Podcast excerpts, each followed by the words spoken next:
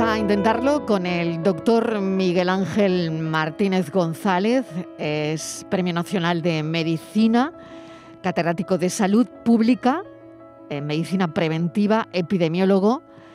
Doctor Martínez González, bienvenido, gracias por atender nuestra llamada. Os estamos llamando nada más conocer esta, esta noticia, lo estamos haciendo en directo prácticamente, así que gracias por atendernos, doctor. De nada, un placer en lo que pueda ayudar. Pues Muy bien, pues queríamos saber su opinión. ¿Qué le parece al final la decisión? Sanidad y las comunidades han acordado reducir de 10 a 7 días el aislamiento de los casos leves y asintomáticos. Hemos estado durante días hablando que, eh, bueno, iba, iba a ser de 10 a 5 días y se ha quedado en 7, ¿no? Sí, eh, hay mucha incertidumbre, lógicamente. Parece, todo parece indicar, uno, que la variante dominante es Omicron, dos, que la variante Omicron tiene un periodo de incubación más breve, con lo cual no hace falta prolongarlo tanto. Pero aquí hay un componente fundamental que hay que insistir hasta la saciedad en tema de salud pública, que cualquier actuación debe ser multifactorial y se deja mucho a la responsabilidad del ciudadano. Es decir, que el ciudadano, eh, una vez que pasen esos siete días, no puede exponerse imprudentemente a reuniones multitudinarias, a sitios donde se esté comiendo con personas que no son los convivientes habituales, etcétera, porque hay que aplicar la precaución y toda cautela es poca porque eh, estamos teniendo unas incidencias como nunca hemos tenido. Eh, hay sugerencias, pero no está ni mucho menos demostrado que esta variante Omicron produce cuadros más leves, pero todavía estamos muy prematuramente afirmando esto. Hace falta un poquito más de tiempo para poderlo demostrar. Y claro, aunque sea más leve, como se están produciendo tantísimos casos, al final el número absoluto de hospitalizados, de ingresados en UCI y de muertes va a ser superior. Esto es lo que hay que tener en cuenta, que al ser un contingente tan inmenso de personas, que muchos de ellos estarán infectados asintomáticamente, pues hombre, eh, lo que nos espera en enero va a ser duro y la sanidad ya está suficientemente tensionada. Nosotros a nuestro mm. libro le pusimos la sanidad en llamas. Ahora mismo yo mm. veo la sanidad en llamas de nuevo en enero porque mm. el año pasado, pues eh, el decalaje que hubo entre el crecimiento de casos, que no fue en diciembre, sino que fue eh, sobre el 10 de enero, es cuando empiezan a crecer los casos, la las muertes eh, realmente llegan a su pico a mitad de febrero. O sea que ahí hay dos, tres semanas de, de, de espacio hasta que empieza a notarse esto en mortalidad.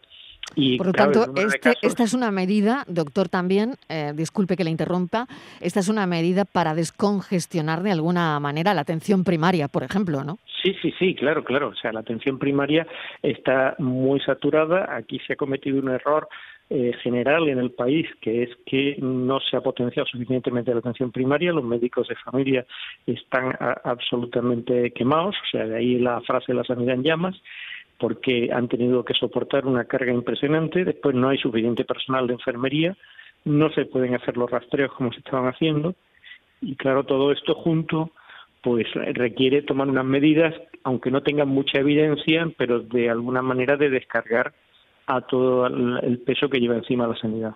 Mm. Doctor, después de esos mm, siete días, ¿qué hacemos?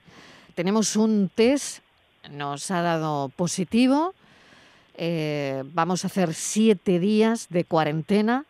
¿Y qué tengo que hacer?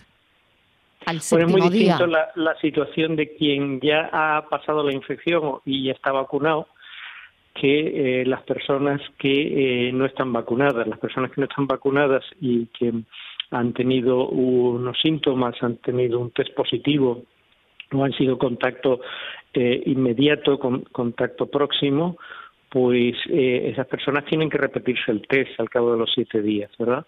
Esto es lo prudente, o sea, digan lo que digan las indicaciones oficiales, yo como profesional digo, esas personas que no están vacunadas y que han dado positivo y que eh, están teniendo síntomas o, o que han sido contactos próximos, pues tienen que repetirse el test al cabo de los siete días para ver que efectivamente están libres de infección. Hay que tener en cuenta también que en todo esto hay incertidumbre porque los test de antígenos que se venden en farmacia, un 10% de los negativos son falsos negativos, o sea que, esto también hay que tenerlo en cuenta. eh, la visión esperanzada, optimista que hay de todo esto hay que tomarla también con cautela. Esa visión esperanzada dice esto se va a convertir en una endemia, o sea, algo que ya no tiene tanta gravedad, que afecta a una mayoría de la población y que queda ahí y que no se va a ir nunca. Y que va a quedar reducido a su expresión más leve. A eso es a lo que tienden en general las epidemias tienden a que se llegue a una especie de convivencia cordial entre el huésped y el agente, de tal manera que si la gente mata al huésped demasiado pronto, pues no tiene dónde vivir y se van seleccionando por selección natural aquellos agentes infecciosos que producen cuadros más leves. Esto es una postura que se está diciendo ahora que puede tener algo de, deseo, de lo que se dice en inglés wishful thinking, ¿no? De pensamiento que a uno le gusta, pero hace mm. falta más tiempo para constatarlo. De, de todas maneras, me parece que el mensaje más importante para la población, aparte de que, bueno, pues si dicen siete días, yo creo que con siete días es, suficiente, pero con una gran responsabilidad personal, el mensaje más importante ahora mismo es ojo al ocio nocturno en Nochevieja. Ojo, eso va a ser muy peligroso, porque el año pasado se dispararon los casos después de la Nochevieja, fundamentalmente empieza a subir ya casi en vertical eh, en 2021 el 6 de enero, 6-7 de enero es cuando empiezan a subir las infecciones y que ahora estamos en subida vertical. Nunca ha habido una subida de casos tan fuerte y claro, se va a ir la gente a las discotecas, al ocio nocturno, a macrofiestas, etcétera, el día 31, o sea, pasado mañana por la noche y eso va a ser una explosión de casos, que eso sí que va a colapsar la sanidad. Entonces, porque se están viendo neumonías, se están aumentando los ingresos de UCI hoy, ayer, en los hospitales de todo el país. Entonces, hay que ser prudente y, mi recomendación clara es eh, eh, cancelar todo este ocio nocturno para el día de Nochevieja. Ya tendremos otras Nocheviejas, pero esta no, por favor, esta no. Esto yo creo que hay que decirlo muy claro porque empezaremos a contar las muertes por cientos al día en enero. Doctor, eh, Sanidad y las comunidades autónomas también reducen los aforos de recintos deportivos al 75% en exteriores y 50% en interiores. Esta es otra de, la de las medidas que también va al hilo ¿no? con lo que usted está comentando. Pero claro, para el 31 no hay ninguna no hay ninguna medida. Claro, a mí eso es lo que más me extraña. O sea, que yo como epidemiólogo estoy perplejo de que no se haya dado una indicación clara con respecto a, este evento súper dispersor, que esto está eh, retratado desde el principio. Desde que se cometió el error con las manifestaciones del 8 de marzo, eh, que es cuando se dispara eh, la epidemia en España y asola el país como nunca, ¿no? Pues eso fue un error tremendo. Vamos a volver a caer en ese error este 31 de diciembre en todo el país, porque en ningún momento se ha dicho cierre total del ocio nocturno para la noche vieja. Ya lo siento, que se eh, divierta la gente de otra manera, que se conecten por pantallas, pero esa, e, e, ese acúmulo de gente en un sitio cerrado, que se está bebiendo y por tanto se está sin mascarilla, que hay mucha proximidad física, que se está bailando y por tanto se hace ejercicio físico y eso eh, supone más respiraciones por minuto, más eh, expulsión de partículas eh, de, gotitas. De, además hay que hablar fuerte porque hay música, hay alcohol y desinhibición, o sea, todo eso junto es explosivo.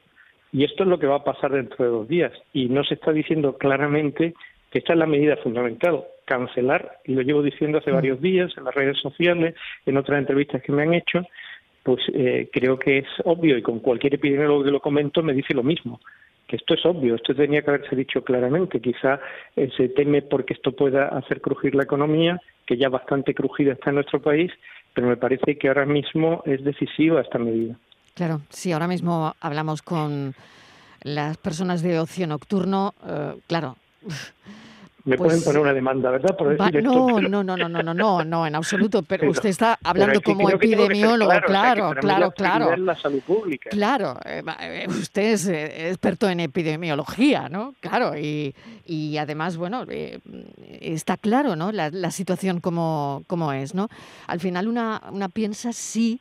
Si, de alguna manera se, se busca la inmunidad de grupo, porque, claro nos vamos a contagiar, ¿no? Bueno, esto hubo una declaración ya de hace muchos meses llamada Great Barrington que decía esto, que decía que dejemos al virus circular libremente. Que esto fue terrible, que fue terrible cuando lo dijeron. Fue terrible. Claro, pero, al final, sí, claro. Si no se cierra el, 31, no lo estamos diciendo, pero se está haciendo, ¿no? Claro, pero vino el memorándum John Snow por una serie de epidemiólogos de altísima reputación que dijeron, no, esto es una barbaridad, porque siempre hay gente con inmunodeficiencia, siempre hay gente que no está vacunada, porque hay gente que no está vacunado, eh, hay gente que tiene un tratamiento con inmunosupresores, etcétera, y, personas que tienen un riesgo de base muy alto. Entonces, hacer que esta alternativa, que en vez de dejar que las vacunas funcionen y hacer las medidas de prudencia lógica ante una infección de tantísima transmisibilidad, pues lo que se está haciendo es que muera mucha gente que, que tiene esas condiciones de base deterioradas. Entonces, mm. porque se va a extender por toda la sociedad gracias a estos eventos supertransmisores. Mm. O sea, me parece que es de los menos solidarios esa postura. Mm. Doctor, Muchísimas gracias por habernos atendido, nos ha dado su opinión. Es verdad que hemos hablado en varias ocasiones. La Sanidad en Llamas es la publicación que eh, que presentamos también aquí, Premio Nacional de Medicina, catedrático de Salud Pública y experto en medicina preventiva, epidemiólogo. Le agradecemos enormemente su opinión eh, y, bueno, estamos en esto, veremos, veremos qué ocurre. Un saludo. Muchas gracias. Muchas gracias.